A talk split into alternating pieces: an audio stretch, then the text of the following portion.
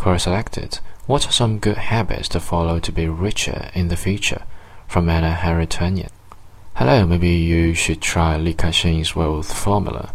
Li Ka-shing's wealth formula seems really interesting. What is more important, it is meant for the young, especially those between 16 and 22, having their first job. According to the Forbes list of billionaires, Li Ka-shing is the richest individual in Hong Kong.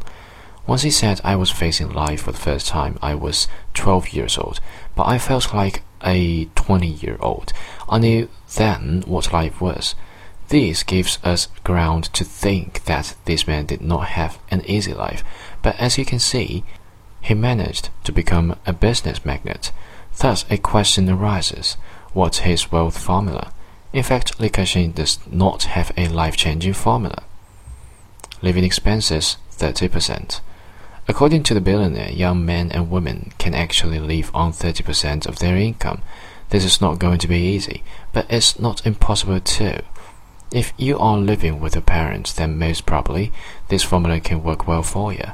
All you need to do is cut costs on food and clothes and try living in a more modest way. Li Ka-shing says that when you are young, your body can actually endure such a lifestyle. Building a strong network, 20%.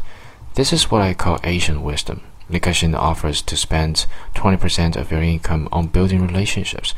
Note that the whole point here is in networking with people who you can learn from. There's 20% you can spend on inviting them to dinner, one to two times a month. You can also volunteer for them by working overtime or free. This way, you will get precious lessons and life experience that can be handy for your self improvement. Educating yourself 15%. 15% of your income should go on your education according to Li Ka-shing's wealth formula.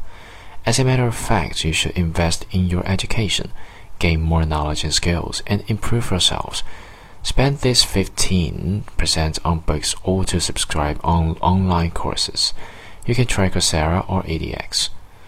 Explore the world. 10%.